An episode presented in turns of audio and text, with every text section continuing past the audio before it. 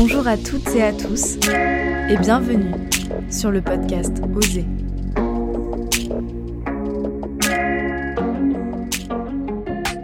Bonjour Anaïs. Bonjour.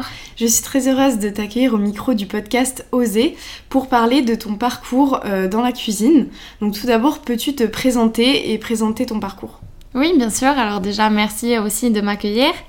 Et donc, euh, je m'appelle Anaïs, j'ai 20 ans et je suis étudiante à l'Institut Paul Bocuse. Donc, euh, je suis en troisième année de bachelor art culinaire et management en spécialisation pâtisserie depuis cette année. Et avant cela, j'ai euh, réalisé un baccalauréat professionnel cuisine. Voilà, donc euh, c'est euh, une passion que j'ai depuis toute petite. Et justement, qu'est-ce qui t'a donné envie de faire de la cuisine? Du coup, bah, comme je viens de le dire, c'est venu assez naturellement. J'avais une maman qui cuisinait quand même à la maison, un papa aussi qui nous faisait de très bons petits plats. Et c'est venu comme ça, c'est je pense de les voir cuisiner, de toujours avoir une euh, bonne alimentation à la maison, c'est euh, des valeurs qui sont euh, importantes et qui ont fait que ce métier m'a plu. Et, et, puis voilà, après le collège, il fallait décider de son orientation et donc j'ai décidé de, de prendre cette voie-là. Et justement, comment on ose choisir une voie professionnalisante sans savoir si on va réussir ou non, et surtout à un si jeune âge, puisque tu t'es décidé euh, juste à la fin du collège. Donc euh, comment tu as osé justement euh, faire ce choix-là? Alors, c'est pas, ça n'a pas été très facile. Parce que du coup, donc je me suis dirigée vers un baccalauréat professionnel et non général. Et comme j'avais des bonnes notes, etc., au collège, voilà, les, les professeurs venaient me voir et euh, me retenaient un peu de cette euh, décision en me disant qu'il fallait que je m'oriente d'abord vers un bac euh, général et puis ensuite intégrer une école. Et au final, je suis très contente de mon parcours puisque ça a été trois années qui, qui m'ont beaucoup appris et puis ça m'a aussi permis au final d'intégrer l'Institut Paul Bocuse qui est une école d'excellence. Donc non, c'est bien, ça a été un parcours différent, mais ça a été un très bon parcours. Oui, c'est vrai que c'est souvent plus valorisé euh, la voie générale que toutes les voies professionnelles. Alors que finalement, on peut euh, tout à fait, euh, si on a trouvé sa voie, continuer là-dedans au lieu de, de, poursuivre juste des études plus générales. C'est ça, exactement. donc maintenant, on va parler des femmes dans ce domaine. Qu'est-ce qu'être une femme dans une brigade de cuisine et quelle est la place des femmes dans ce monde-là? Du coup, c'est sûr que c'est un métier où il euh, n'y a pas beaucoup de femmes. Ça dépend bien sûr des brigades. Mais euh, la plupart du temps, quand j'ai travaillé dans des restaurants, c'était des brigades euh, composées d'hommes. Et oui, il y avait une ou deux femmes. Après, je pense que chaque expérience est différente. Pour ma part, ça s'est toujours bien passé. on m'a toujours mise en avant ou aidée. Mais c'est quand même un monde euh, masculin. Et ça, faut, faut pas l'oublier. Il faut aussi euh, persévérer pour euh, garder cette place de femme dans une brigade. Mais voilà, si on montre qu'on peut y arriver et qu'on a les capacités pour, il n'y a pas de problème. Il faut, je pense, le prouver. Et après, ça dépend voilà, de, des personnes sur qui on tombe. Mais des fois, oui, faut le montrer. C'est sûr, euh, effectivement, selon euh, une étude de l'INSEE, les femmes n'occupent que 28% des postes de cuisinier et 17% des postes de chef dans le milieu professionnel. Euh, est-ce que, selon toi, c'est plus dur de devenir chef que chef? Ou est-ce que les femmes ont les mêmes chances de réussir que les hommes? Bien sûr, je pense qu'on a tous les mêmes chances, qu'on soit femme ou homme, puisque, par exemple, sur mes études, on a tous le même programme, donc on a appris tous euh, la même chose. C'est euh, voilà, c'est en fonction de de ce que la personne euh, veut faire et comment elle a choisi de le faire. Mais c'est pas parce qu'on est une femme que ça sera plus difficile de devenir une chef. Il faut toujours se mettre en avant quand même. Et par exemple, sur des histoires où ça peut être un peu plus compliqué, c'est pas forcément la femme ou l'homme, mais ça peut être sur l'âge. Par exemple, si on parle à un fournisseur, au niveau de la négociation des prix, etc. Je pense que bien sûr c'est plus difficile euh, si on a 20 ans que 40 ans, mais euh, c'est pas parce qu'on a 20 ans qu'on peut pas réussir.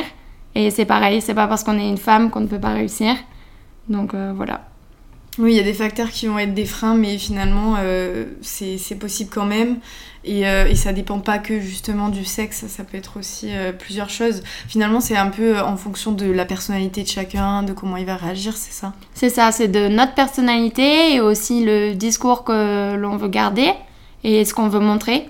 Et aussi les personnes sur qui on tombe en fonction des mm. mentalités ça joue beaucoup. Bien sûr, et le fait sûrement d'être dans l'Institut Paul Bocuse, qui est une école prestigieuse, le fait que tu aies réussi à rentrer là-dedans, ça peut peut-être euh, t'aider à avoir plus de crédibilité dans ce monde-là, peut-être Oui, bien sûr, c'est l'avantage euh, d'être dans cette école, c'est que déjà, elle a une renommée qui est mondiale.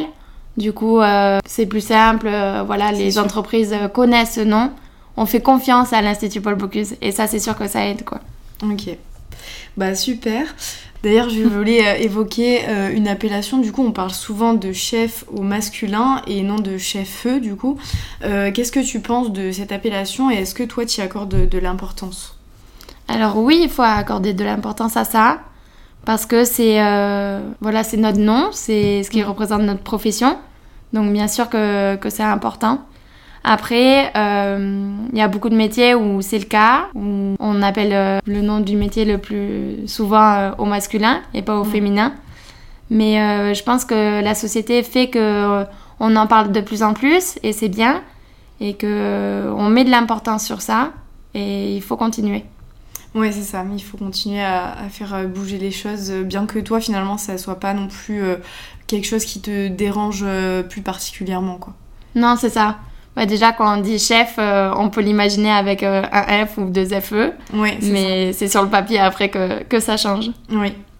Euh, as-tu un modèle féminin donc, que tu admires particulièrement au sein du domaine culinaire? Oui, bien sûr, il y a des modèles féminins qui sont vraiment remarquables. Par exemple, une chef femme française qui est très renommée, qui s'appelle Anne-Sophie Pic. Son parcours, il est, euh, il est fabuleux. Et puis encore, elle, démontre euh, la place de la femme dans la cuisine. Donc, euh, pour rappel, elle a plein de restaurants, des épiceries, etc. Mais surtout, elle est reconnue parce qu'elle a un restaurant 3 étoiles à Valence. Voilà. Et après, elle avait sa famille avant qui était dans ce domaine de la gastronomie. Mais c'est vraiment une femme avec du caractère et qui a une cuisine créative et qui innove beaucoup. Et voilà, on, voit que c'est un beau modèle féminin. Non, non, c'est sûr. Et toi, du coup, tu as déjà eu l'opportunité de travailler avec des femmes chefs? Du coup, euh, j'ai jamais, moi personnellement, travaillé encore avec une femme chef. J'ai travaillé dans des brigades où, oui, il y avait des femmes avec moi, mais jamais à la tête du restaurant. Et euh, bon, là, je vais avoir une expérience avec une femme chef. Du coup, il me tarde de voir euh, comment ça va se passer, mais euh, ça va être une euh, superbe expérience, j'en suis sûre. Oui, c'est sûr.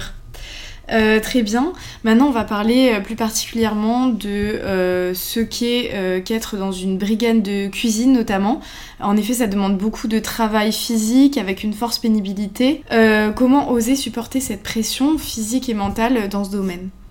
Oui, c'est sûr que le travail de cuisinier, il est physique. Parce que par exemple, déjà nos, nos horaires, elles sont importantes.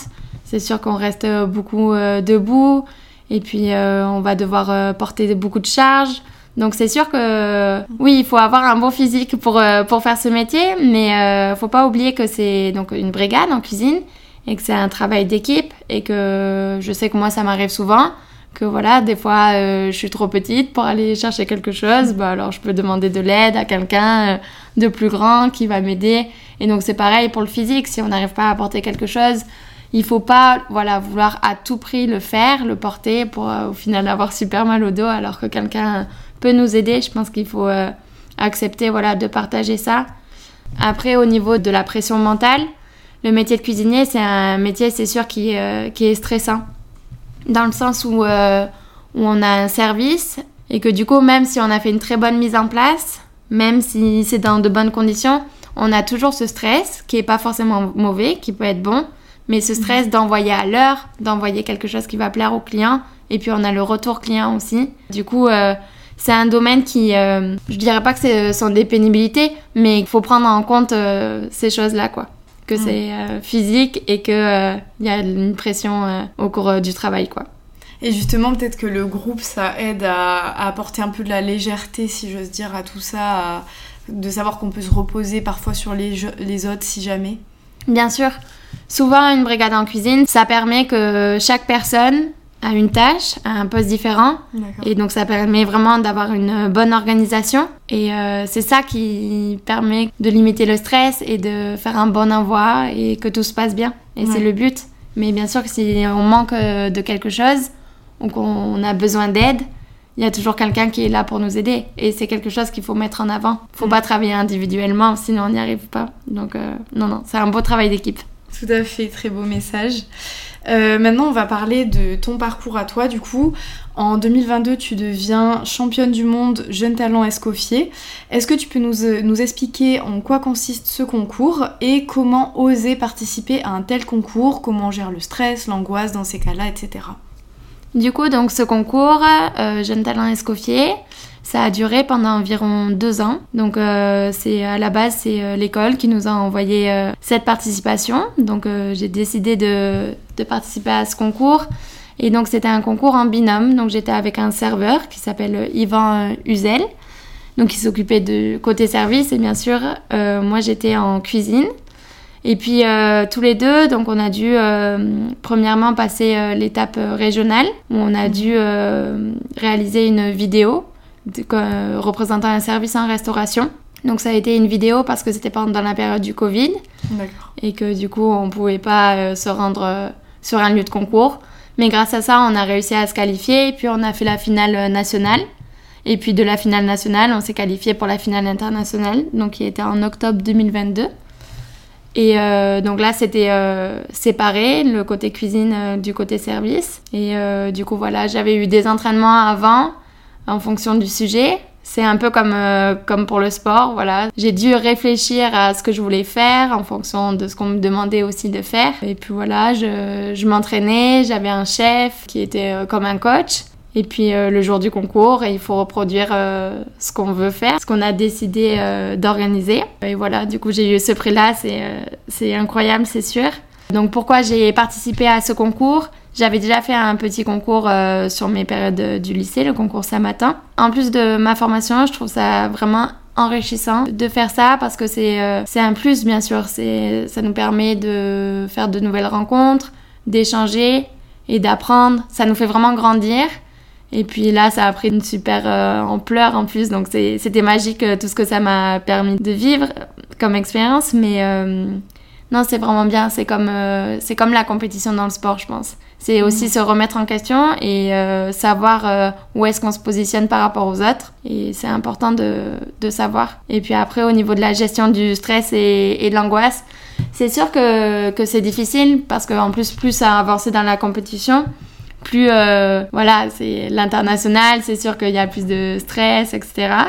Mais il faut bien s'entourer et bien s'entraîner et être sûr euh, de ce qu'on veut faire euh, le jour du concours. Faut pas voilà paniquer, il faut se dire que si on est là, c'est parce qu'on a travaillé et que on, on veut réussir. Donc non non, c'est sûr que voilà, faut trouver le bon équilibre et bien bien être entouré. Et c'est sûr que ça a dû te permettre aussi de te prouver des choses et de gagner encore confiance en toi en faisant ça euh, et de, te surpasser aussi dans l'idée un peu, euh, cette comparaison que tu faisais avec le sport, de la performance, de montrer euh, ce dont tu étais capable. Oui, c'est ça, c'est exactement ça.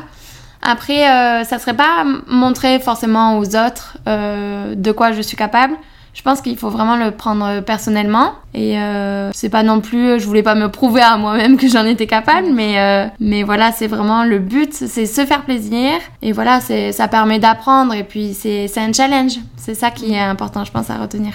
D'accord. Et qu'est-ce que ça t'a apporté finalement de gagner ce concours? Est-ce qu'après, par la suite, euh, ça a pu t'ouvrir des opportunités justement? Oui, ça m'a apporté beaucoup de choses dans le sens où ça m'a ouvert plein de portes différentes. Donc euh, déjà, euh, j'ai rencontré euh, de très belles personnes, de nombreux chefs, et ça, c'était incroyable. Et aussi, j'ai pu assister au championnat de France donc, cette année des jeunes talents escoffiers en tant que jury cuisine. Donc c'était une nouvelle expérience, très enrichissante aussi. J'ai aussi assisté au laboratoire de la République, à la table ronde, où j'ai pu parler de mon expérience. C'est euh, plein d'expériences qui sont euh, toutes différentes. Donc euh, voilà. Et justement, souvent dans les jurys des talents escoffiers, c'est c'est pas forcément des jeunes comme toi qui, qui, sont jurys ou ils en prennent quand même de temps en temps? Non, c'était la première fois donc ils prenaient quelqu'un qui avait gagné le concours. Donc c'est sûr que ça faisait drôle d'être à côté de grands chefs qui, qui ont beaucoup plus d'expérience. Mais je pense que c'était intéressant parce que c'est comme ça que moi j'ai pu apprendre, de savoir euh, comment on faisait euh, pour noter, etc. Et aussi c'est euh, un autre regard, donc ça peut être très intéressant je pense des deux côtés. Bah, finalement, il faut oser, ça ouvre beaucoup de portes ensuite. Qu'est-ce que tu as ressenti justement lorsque tu as gagné ce championnat? J'étais super contente. Bon, après, c'était c'est normal. Enfin, il y avait beaucoup de pression quand même qui euh, tout d'un coup euh, est relâchée. Et puis euh, j'étais contente parce que ça ça m'a permis aussi de remercier quand même toutes les personnes qui qui nous ont accompagnés. Et oui, quand on s'investit dans quelque chose, c'est vraiment bien quand, quand, on arrive à le faire et, le, bien le terminer. Oui, déjà, on est content toujours quand on gagne, mais, mais c'est sûr qu'on ressent beaucoup de choses, beaucoup d'émotions. Et non, c'était une superbe expérience, ça c'est sûr. J'imagine. Euh, en plus de cela, du coup, tu es aussi engagée euh, en dehors de ton temps euh, scolaire, puisque tu es ambassadrice au sein de l'association Bleu Blanc Cœur. Est-ce que tu peux nous en dire un peu plus concernant justement tes engagements? Oui, oui, bien sûr. Alors, c'est sûr que j'aime faire beaucoup de choses autour de mon école.